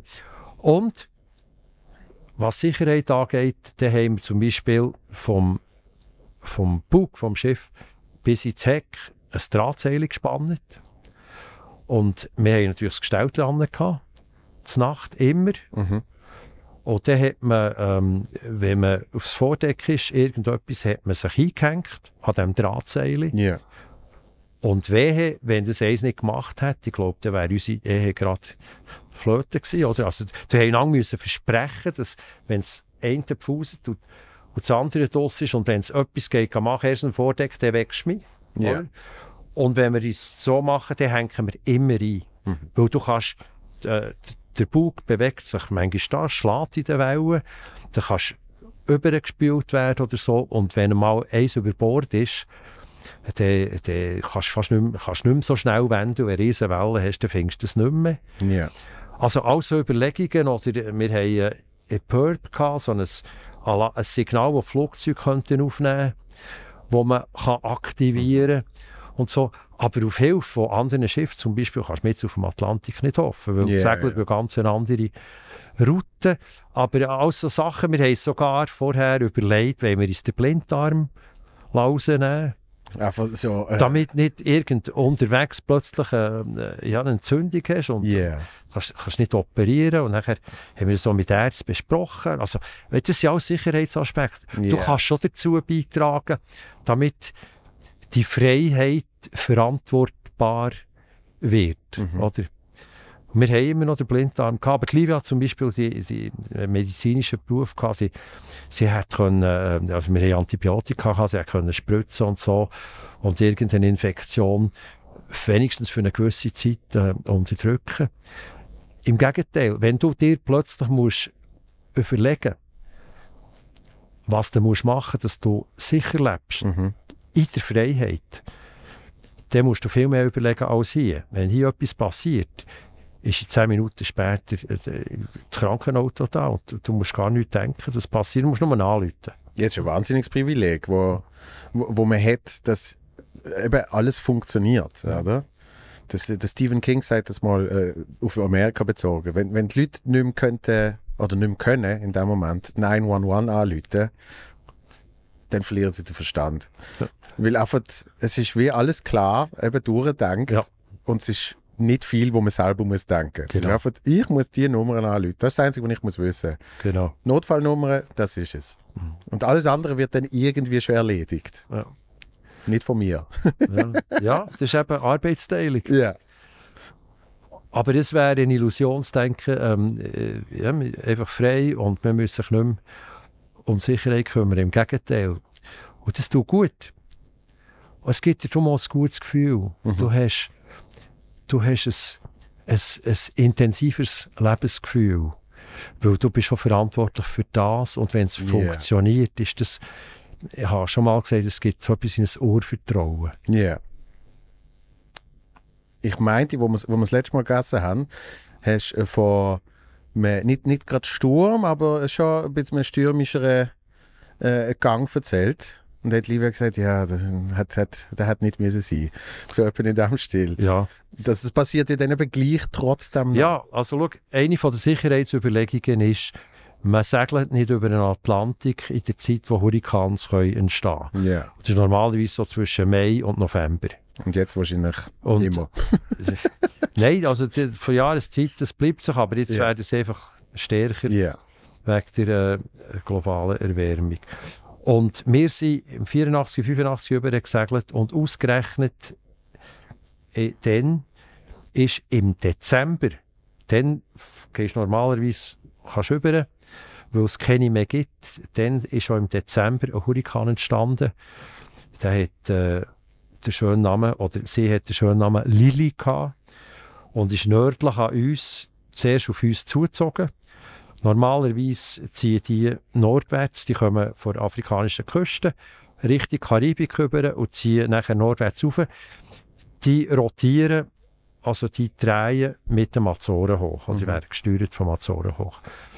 Und wir sind dann vielleicht 100 Kilometer vom Zentrum weg gewesen, haben das nicht gewusst, haben das erst über, ich habe einen Kurzwellenempfänger wir hatten keine Sendemöglichkeit an Bord, ausser das UKW-Telefon, aber das ist nur 20, 30 Seemeilen. Und dann höre ich, ich habe immer Wetterbericht gelesen und dann höre ich, der Hurrikan Lili sei im Anzug und sei nördlich von uns und äh, ziehen ja unerwarteterweise im Moment südwärts und dann Karte schauen und dann haben wir gesehen, es könnte eine Kollision geben mit, mit dem Zentrum. Das heisst, der Wind wird immer stärker. Mhm. Und dann haben wir ja auch gespürt, das ist Weihnachten, das zwei Tage vor Weihnachten ist das losgegangen. Und dann haben wir enorm riesige Wellen gehabt. Also wie, wie Häuser hingen. Bist froh gewesen, wenn es Nacht war, wenn du die Käben nicht mehr gesehen hast. Irgendwie die riesen Tutsche, die auf dich zutonnert sind. Und wir haben zu gross und äh, Genua alles eingerollt gehabt und sind eigentlich sechs, sieben Knoten Rumpfgeschwindigkeit unter Ma Mast und Tackel gelaufen. Also ohne Segel. Ja. Und haben einfach abgelaufen und haben müssen schauen, dass nicht quer, dass es nicht quer stellt, weil es sonst über den Kiel stolper ist, was die quer schlägt. Also eigentlich immer gerade gerade Gerade runtersurfen. Ja. Das, das ist, das ist nicht so lustig. Gewesen. Der Wind ist noch gegangen, ist schon stark. Gewesen. Es Ja. war vielleicht ein 8 oder ein 9 gewesen, aber die Wellen waren riesig gewesen und steil. Gewesen. Und nachher habe ich gesehen, und nachher hat der Hurrikan zum Glück hat langsam abgedreht, ist noch einen Moment parallel gelaufen. Und der Weihnachten war der Zauber vorbei. Gewesen. Und da sind wir, da sind wir, da haben wir Angst gehabt. Da haben wir wirklich Angst gehabt. Weil wir haben wirklich sicherheitsmässig gemacht, dass man muss. Wir sind nicht in der Hurrikanzeit über Ja, den ja, ja. Atlantik. Wir haben gewartet. Aber es ist wie alles im Leben, es ist, äh, es ist nur eine statistische Wahrscheinlichkeit. 100% gibt es ganz selten. Mhm. 90% sicher, also machst du es. Mhm. Und wenn man, wenn man Angst hat, ist ja noch spannend, was dann passiert, äh, mental und körperlich. Äh, man geht in so einen automatischen Modus über, wo man einfach macht. Also du denkst ja dann wahrscheinlich gar nicht viel, sondern es ist wirklich einfach nur noch reagieren. Das konkrete Detail war, nicht querschlagen. Ja. beim Absurfen, beim, also wenn das hinkommt, es gibt auch Druck, ähm, äh, dass du auf dem Kurs bleibst. Ja. Und die Windfahnensteuerung hat natürlich schon lange nicht mehr funktioniert, das ist wirklich von Hand müssen. Also du, du von Hand, du das Schiff einfach die Wellen Gegen vier. Stunden, gegen vier Stunden. Und in der Nacht war es besonders schwer. Gewesen. Und dann siehst du ja nicht. Wie, du, du, ja, du siehst nicht, du, du merkst natürlich, wenn's, wenn, und die, die ziehen dann unten vorbei und nachher läuft Du surfst zuerst einen Moment, ein paar Sekunden, zzz, und nachher läuft Ich habe vor allem, wir hatten Ki- Kielschwerter. Es war ein, ein Wattenkreuzer, unser Schiff, mit einem anderthalb Tonnen Schwert, das auf 2,20 Meter runter ist. Aber wir konnten aufnehmen. Darum haben wir auch in Tidengewässer trocken fallen. Was fantastisch ist, wenn das Hungerwasserschiff streichen Ja. und es hat die Länder, wo sie das noch nie gesehen haben, die haben zum Teil gestaunt und gesagt, ihr müsst hier weg, weil das Wasser geht runter und ja, so. ja. Und wir sind geblieben und haben nachher, die, die, die haben Freude gehabt und geklatscht. noch- Aber eben, wir haben das Schwert nachher, ich habe das Schwert aufgenommen, damit nicht quer drüber stolper ist, damit es nicht, wenn zeitlich, wenn du seitwärts kämst und eine Welle drückt von hinten, und unten ist ein Schwert unter, Ja. dann kannst du, dann stolperst du quasi über Ja, ja, ja. Und das ist gegangen, du hast einfach müssen aufpassen. Es solltest nicht mehr als 45 Grad von diesem Kurs Mhm. abweichen. Und dann musst du einfach eben konzentriert musst du das einfach durchziehen. Genau. Und das ist lang gegangen, schon etwa zwei Tage. Aber auch wieder war Weihnachten vorbei gewesen und das ist für mich die Weihnachten, wo, wo ich nie mehr werde vergessen. Mhm. Verrückt war noch, gewesen, Livia hat irgendwo im, äh, im, im, in, den Bilgen äh, ein, ein Kistchen gehabt, wo sie Weihnachtskugeln drinnen hatte. Und wir haben so für verstopfte Ventil, und manchmal tut das Wasserabfluss verstopfen oder so, habe ich etwa ein Dutzend Flaschenputzer gehabt, hat sie einen Weihnachtsbaum gemacht. Kugeln, das sieht völlig, ich habe das Foto, es sieht völlig, völlig echt aus. Und Weihnachten, nachher war es ziemlich ruhig, gewesen, was durch ist, war ziemlich ruhig gewesen. Haben wir den dort aufgestellt, auf, auf dem äh, Kompass, ähm, Pfosten, und da ist der Weihnachtsbaum dort gestanden. Und das war wirklich wie eine Lösung. Ja. Ja, und was, was natürlich auch ein spannender Aspekt ist in dem Ganzen, die, die, die haben das ja alles zu zweit gemacht. Also du brauchst ja dann auch äh, äh, nicht nur stabile, sondern auch gute, äh, schöne Beziehung, wo das alles kann zusammen. Machen und durchstehen. Ja, das weisst du ja nicht vorher. Ja. So gut lernst du lang auch sonst nie kennen, weil Ja. du lebst auf ein paar Quadratmeter. Wirklich, äh, weißt das Schiff war 12 Meter lang, das klingt jetzt noch gross, aber das sind, im, im Cockpit sind vielleicht zwei Quadratmeter. Ja. Oder nicht ganz. Und unten nochmal, und der Rest ist sind Bank und, und Tank und, und was alles. Und das weisst du vorher nicht. Und ähm, ja, das ist, und ich, ich sage immer als Witz, ich habe mich maximal 15 Meter von Livia können entfernen und dann, Aber das Schiff war nur 12 Meter lang. gewesen. Aber der Mast war 15 Meter hoch. Gewesen, oder? und für das Navigieren in der Karibik, oder, wenn es Riff hat, dann gehst du immer im Mast auf, weil von oben runter siehst viel besser ins Wasser. Oder? Ja. Das ist ein, das ist ein Witz. Ähm, nein, das ist, das ist super gewesen. Das haben wir nicht gewusst, aber es ist wunderbar gegangen. Aber die haben, die haben ja schon mal auf das vertraut. Die haben schon mal gedacht, dass es funktioniert, oder? Man weiß es nicht. also wir aber- haben unterwegs relativ viele Leute getroffen, die alleine sind unterwegs waren, aber das zwei gestartet sind. Wirklich? Ja.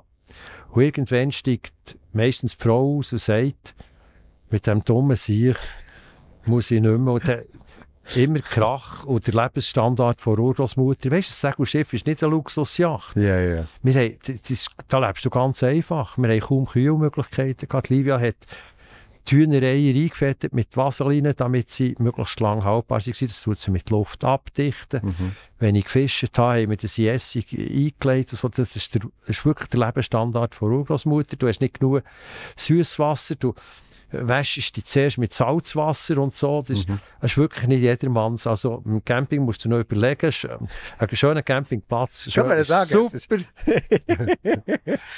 ja, also, nein, es ist, es ist schön gewesen und ich, gerade die, die Momente, wo man Schlimmes erlebt, da habe ich gemerkt, da sind wir noch viel näher zusammengerückt. Und wenn etwas Schönes passiert, wo wir das erste Mal ähm, Wahlen gesehen haben, das, das, äh, die, die, plötzlich sind die da gewesen, neben uns. Und äh, sie taucht und sie wieder raufgekommen und wie in einem Disney-Film. Mhm. Wenn sie es nicht kann steilen, wenn sie sagen, «Mo, komm mal, komm, das ist Wahnsinn. Weißt du, man sagt immer, geteiltes Leid ist halbes Leid. Es- Mit Freude ist Geteilte so. Freude ist doppelte Freude. Mhm. Das musst du können mitteilen und nicht erst nachher jemandem erzählen, sondern miteinander das dürfen erleben. Wo wir das erste Land gesehen nach irgendwie nach 24 Tagen, Mhm. da nimmst du lange in die Arme und, und Tränen läuft ab und sagst, hey, haben wir es nicht gut gemacht. Mhm. Es ist, ähm, aber du weißt es vorher nicht und ich habe eine wunderbare Frau und ähm, ja, bei uns hat es das funktioniert. Ja. Ja, und da- und das, das tut ja auch ein bisschen der, der Kreis schließen, wo wir am Anfang drüber geredet haben, dass eben, wenn du, wenn du dich nur über etwas definierst und dann irgendwie etwas Tolles erlebst, dann hast du gar niemanden, um irgendwie das zu teilen, sondern du hast das dann irgendwie für dich erlebt und dann schaust du um und sagst, ja, was hat das jetzt genau gebracht? Und wenn du mit jemandem etwas erlebst, macht das alles Ja, so wir, viel sind, wir, schöner. sind, ja. wir sind soziale Wesen die meisten von uns. Du auch. Ich auch, ja. Ganz fest, oder? Sehr, sehr ausgewählt, lustigerweise. Äh, aber, aber ja, so, sobald, sobald so eine, so eine kleine erste Schranke überwunden ist, bin ich extrem äh, ein soziales Wesen. Ja. Ich bin einfach sehr schüch, bevor die Schranke durchbrochen wird. Bist verletzt worden. Nein, ich glaube, nein, das, das ist glaub, wirklich ein bisschen in meinem, in meinem Naturell. Ich Okay. brauche, ich weiß nicht, wie bei dir das ist. Ja, ich bin, Die, die Leute können sich das nicht vorstellen, dass wenn man auf einer Bühne steht, dass man trotzdem kann auf eine Art schüch sein ja, Aber die Bühnensituation ist die, die ich so gerne habe, weil es ist klar abgesteckt und es ist klar definiert. Ich bin für das da. Das ist der Raum, den ich kriege für das. Und, und irgendwie, wo das angefangen hat, hat es im echten Leben bisschen auf aufhören. Dort habe ich mir den Platz sonst müssen holen und darum bin ich dann äh, sehr oft irgendwie so, habe ich probiert, im Mittelpunkt zu sein. Aber sobald ich die Möglichkeit sonst hatte, hätte das können im Privaten aufhören. bist du ein ADS-Kind oder ein Nicht, nicht, äh, nicht diagnostiziert. ADHS? Nicht, ich glaube, ich glaub, das H weniger Ähm, aber ich habe mal, ich hab mal so einen Internettest gemacht, der ja sehr verlässlich ist. ich glaube, alles, was im Internet steht. Und dort äh, bin ich wirklich ehrlich gesehen und jetzt geheißen, wahrscheinlich hast du gar nichts von dem. Und dann habe ich gedacht, gut, dann bin ich auf Zunst. bin ich auf Zunst ein Trottel. Also, weißt aber äh, klar, ich meine, heutzutage wird jedes Kind, äh, wo irgendwie nicht ganz einer gesellschaftlichen Norm definiert entspricht, äh, wird dann gerade nach einer Viertelstunde ADHS diagnostiziert. Und ähm, ich denke, bei mir hat man das wahrscheinlich auch können damals. Ähm, man hat es einfach nicht gemacht. Ja, macht erst den Sinn, wenn sich die Leute selber wirklich im Weg stehen. Oder? Ja. Und, und eine Entfaltung für ihre Persönlichkeit, auf ihren Fähigkeiten. Und wenn der eine oder der andere ein bisschen anders ist, im Gegenteil, dann macht das das Leben bunter, oder? Absolut. Und für das bin ich die ersten vier Jahre sicher auch in der richtigen Schule gesehen. Du bist im... in der Steiner Schule Ah, gesehen. okay. Und Ah, das erklärt manches. das ist so. Aber das tut mir auch erst retrospektiv dann auf einmal gesehen, weil ich denke, aha, das ist nicht normal, dass man einfach in die Schule kommt und der Lehrer sagt, also falls jemand etwas will vorführen, ähm, kann er das gerne nachher machen. Kann Genau. sich schnell bei mir melden. Und ich meine, dort habe ich meine ersten Comedy-Auftritt gehabt. Okay, hast du die Namen, hast die Namen getanzt? Äh, das haben wir nicht mal müssen. Okay. Ich habe sehr viel anders getanzt. Der Pfau und der Bär Ja, und das, so. das finde ich ganz wichtig. Ich finde sowieso, jedes Kind sollte jedes Jahr einisch äh, irgendwie bei einer Aufführung dabei sein oder bei einer musikalischen Geschichte. Mhm. Das ist bei uns ähm, äh, das das ist am, am Rand im Schulwesen. Ich Ja. bin einer von den Initiatoren von der Musikinitiative, die in der Verfassung ist, die in die Verfassung gekommen ist, wo wir vor Jahren abgestimmt haben, weil ich auch das Gefühl hatte, dass Musikunterricht ähm, irgendwie mehr an den Rand gedrängt wird. Mhm. Ähm, manchmal noch freiwillig, im Gimmer sowieso. Und, und es gibt so genügende Studien, die beweisen, dass Mu Musik erstens sozial macht, sie macht Freude. Und zum Teil gibt es so neurologische Untersuchungen, die sagen, es ist auch gut für die Hirne, für die Vernetzung von der Hirnhälften, es ist gut für Sprachen zu lernen und so. Und dort, wo man zum Teil auf eine Stunde in einem anderen Fach verzichtet, hat sie dort Leistungen nicht einmal schlechter geworden, sondern gesamtheitlich sind sie besser geworden. Ja. Aber der Kanton hat da noch nicht so vorwärts gemacht. Und ähm, jetzt eigentlich, weil es der Bundesverfassung ist, müsste irgendwann der Bund mal etwas machen. Ja. Ja, aber ich meine, äh, Mu Musik ist ja so ist ja so fest in, in unserem Blut, dass wir es gar nicht bewusst äh, wahrnehmen. Du natürlich schon als Musiker, aber äh, Musik ist gesellschaftlich so fest verwurzelt, dass man es gar nicht mehr als das zum Teil, ich sage jetzt mal, bemerkt, oder? Also, Vielleicht, vielleicht manchmal sogar zu viel.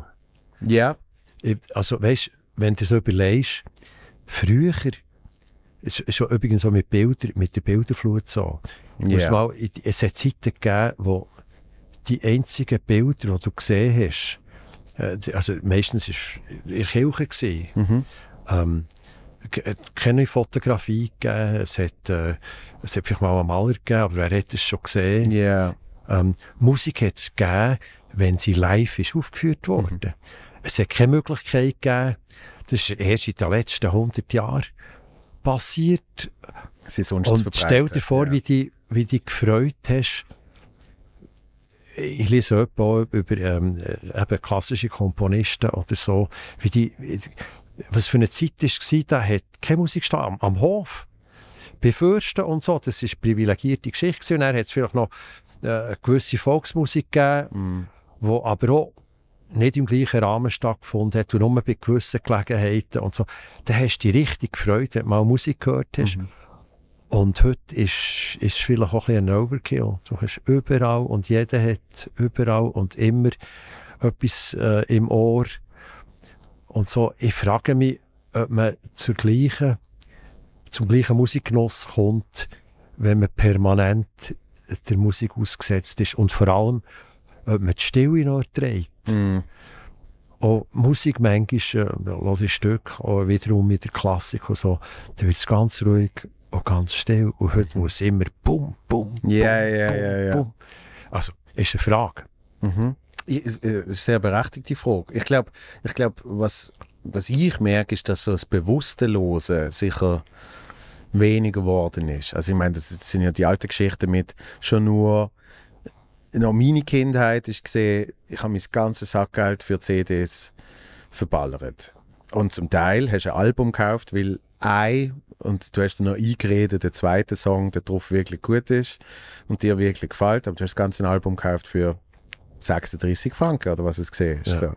Und, ähm, und das hätte ich dann ein bisschen gezwungen, halt das ganze Album zu hören, weil du gefunden hast, ich kann jetzt nicht nur wegen dem einen Lied 36 Stutz gezahlt haben. Also es ist ja schon ein anderes Investment da, nicht nur finanziell, sondern auch mental. Und du hast etwas in der Hand gehabt. Ich hatte immer im Tram, nachdem ich es im Citydisc oder im, äh, im Roxy, hat der andere geheißen, bin kaufen, habe ich natürlich, bevor ich es ja hören, habe ich schon im Tram, habe ich es aufgemacht, habe das Booklet angeschaut, Was schön war, großartig. Ich habe gelesen, wem die Leute Danke sagen, Genau. weißt?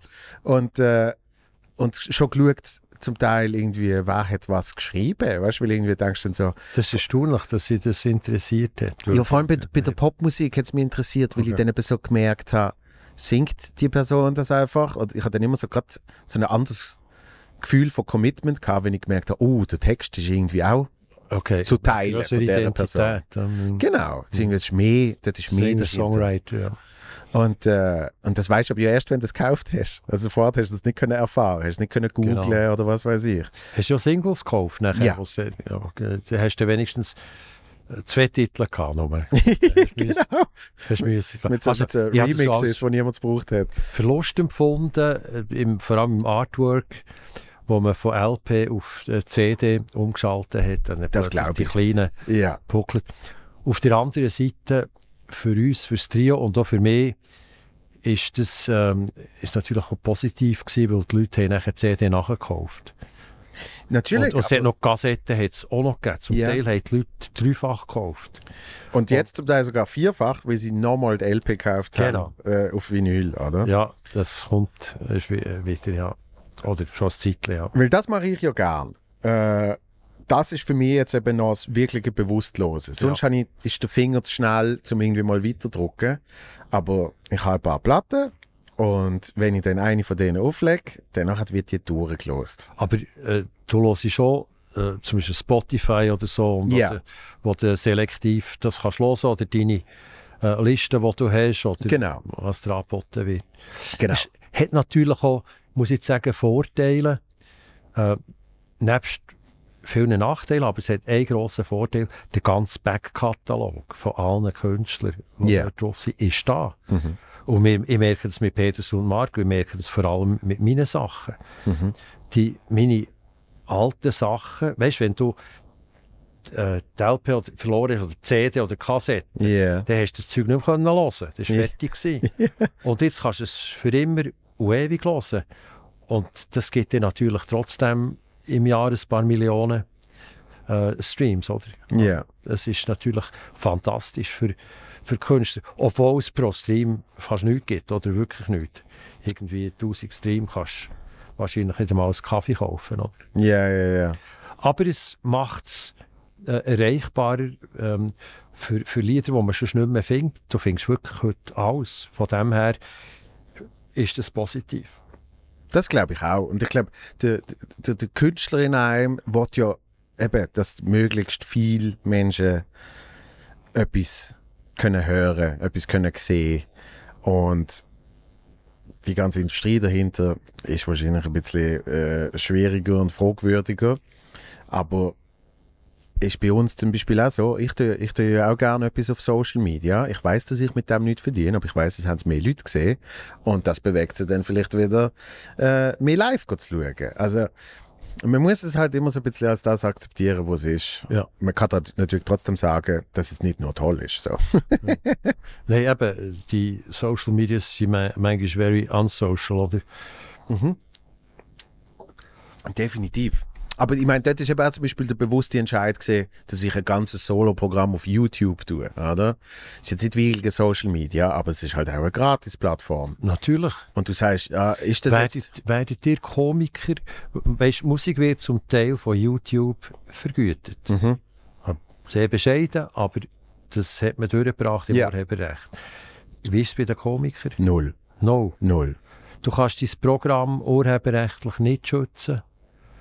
Nicht, dass ich wüsste. Ich kann, ich kann äh, pro Literis, äh, mein mein Text sozusagen, Ja. ähm, aber das eben ist zum Beispiel noch nicht auf YouTube. Das ist einfach, wenn beim SRF irgendjemand ich einen Auftritt hatte, dann wird Der läuft über Proliteris. genau, Ja. sehr, sehr wenig Ja. Geld pro Ja. Minute Ja. einem verrechnet. Ja. Aber eben, vielleicht schaffen es die, dass sie auch von YouTube, genau wie es Suiza schafft, oder die Urheberrechtsgesellschaften von YouTube Geld zu bekommen, auch das Proliteris vielleicht wird schaffen. Vielleicht irgendwann, vielleicht Muss, muss irgendwann. vorschlagen. Ja, ja, aber eben, gell, also es sind ja dort so oder so, so Es geht- wenig tausend Klicks. Ja, aber es geht nicht darum.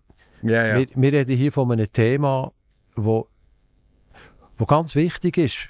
Für alle, die irgendwo künstlerisch tätig sind, dass man das Gefühl hat, geistiges Eigentum kostet nichts. Absolut. Ich, ich lebe das dauernd, da wird, wird irgendein wird Zeug genommen und wird verändert. Ähm, manchmal schon grusige Sachen daraus gemacht.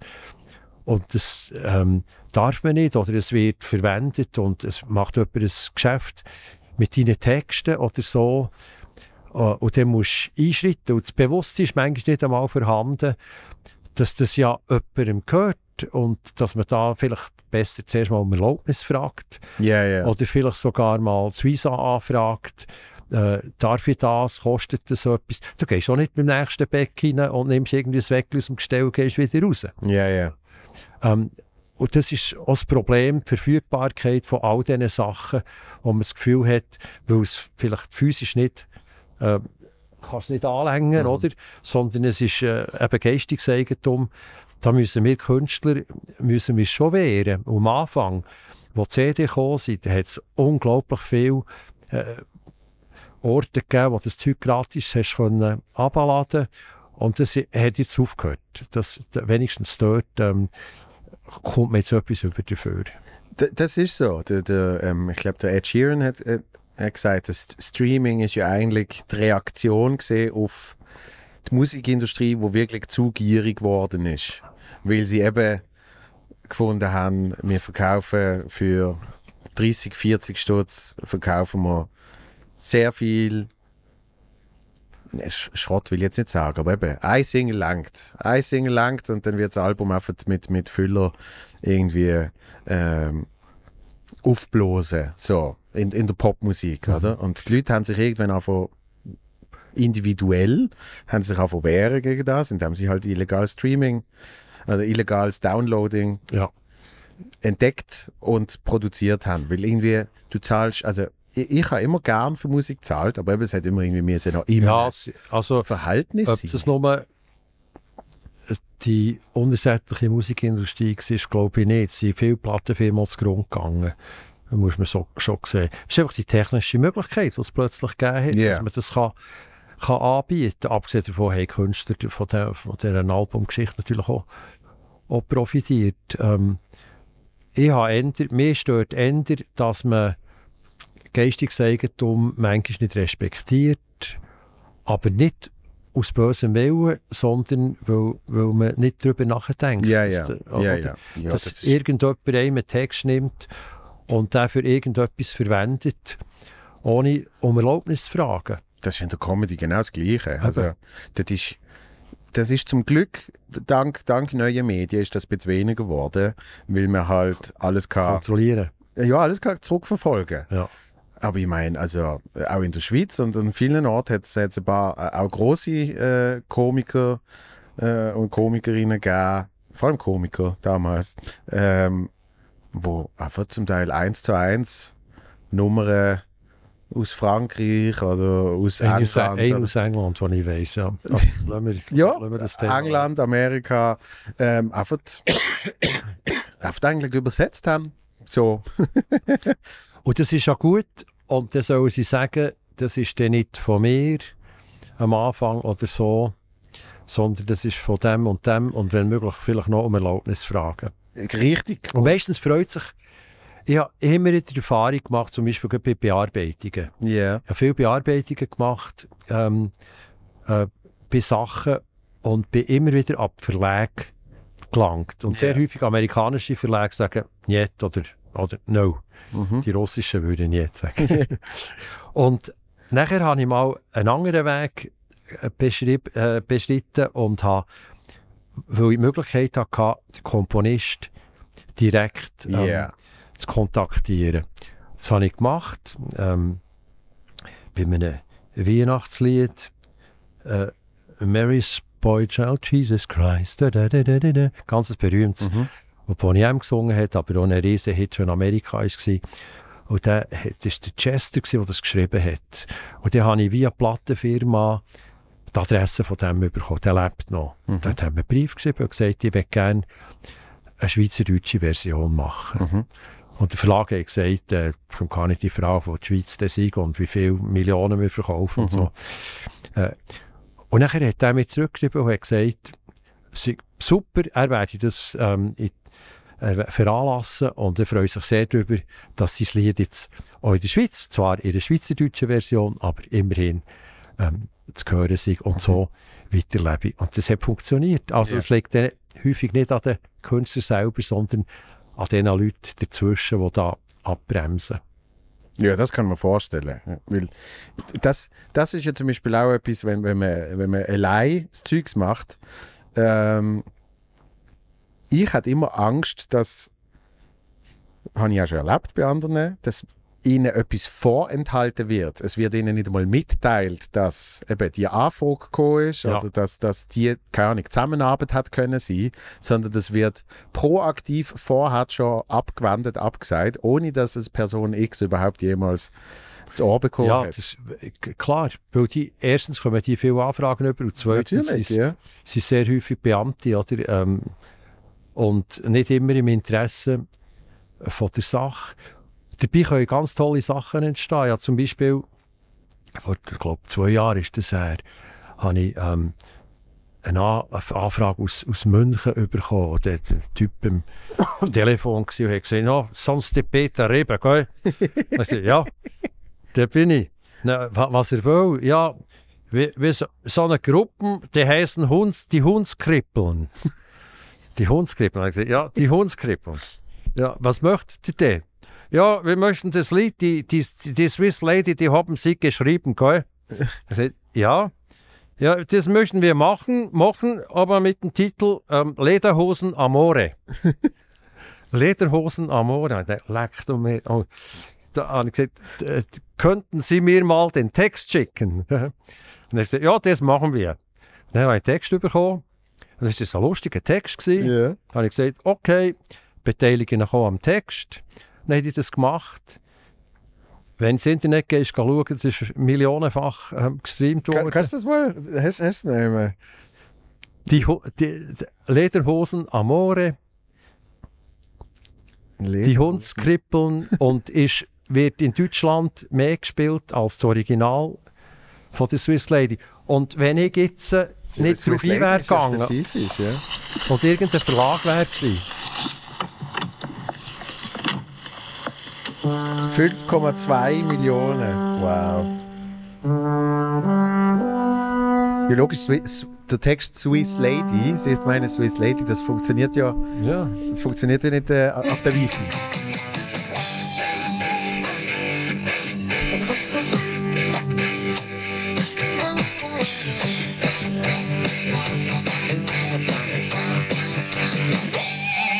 Sie ist Kita-braun,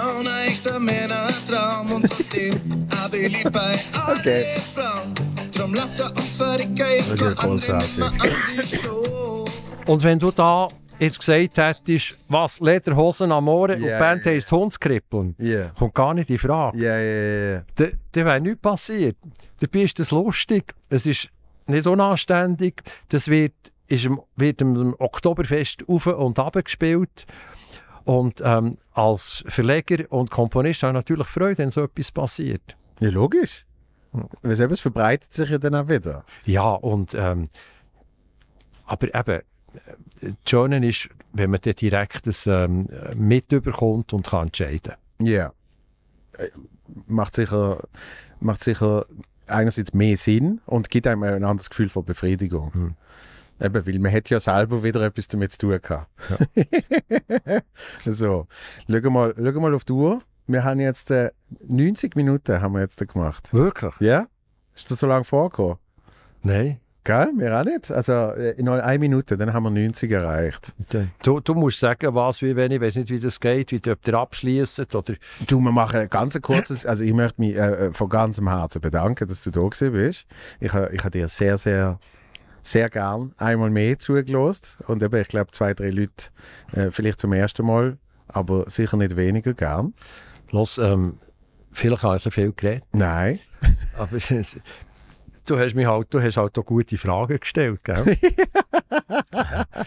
Los, Joel, ich bin ein riesen Fan von dir. Du weißt, ich, ich bin freiwillig an deine Vorstellungen gekommen. Ich wollen, Das stimmt, unbedingt, das jeden stimmt. Preis, auch in der, der Corona-Zeit. Ich kann sagen, hast. äh, eine von der, äh, mit der, zumindest, Es hat dann auch viele Leute gehabt, ich habe gestaunt, da denkt sie sind ganz alleine, die kommen doch auch nicht, die haben Angst. Aber es war le äh, legal. Ja, Und ähm, auch ich wünsche dir alles Gute, du hast noch einen langen Weg vor dir und hoffentlich einen, äh, einen spannenden. Und was ich an dir liebe, ist genau das, was du gesagt hast, es ist nicht alles genau vorgegeben, sondern du lässt Raum für Kreativität und das wird sicher dafür sorgen, dass da immer wieder gute Geistesblitze reinkommen. Zu dem bist bist ein Basler und äh, die sind dort einfach gut. das ist so. Das merke ich auch bei deiner Frau. Also, vielen herzlichen Dank auch für die netten Worte. Das schätze ich wirklich sehr. Ähm, ich, ich bin wahnsinnig froh, dass wir äh, einmal ein paar Mal in Beizen sind go essen, äh, von Kameras begleitet äh, und uns so haben können kennenlernen, weil äh, du bist äh, für, für, mich und für viele andere äh, eine absolute Bereicherung. Und ich schätze jedes, Messi, jedes eben, Zusammenkommen mit dir. nicht, nicht nur Liebe geht durch den Magen, auch Freundschaft in Fall. Gell? Definitiv.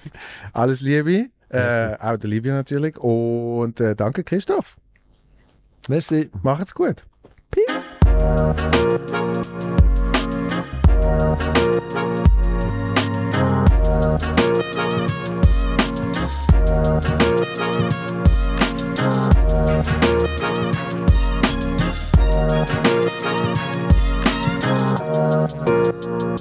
Thank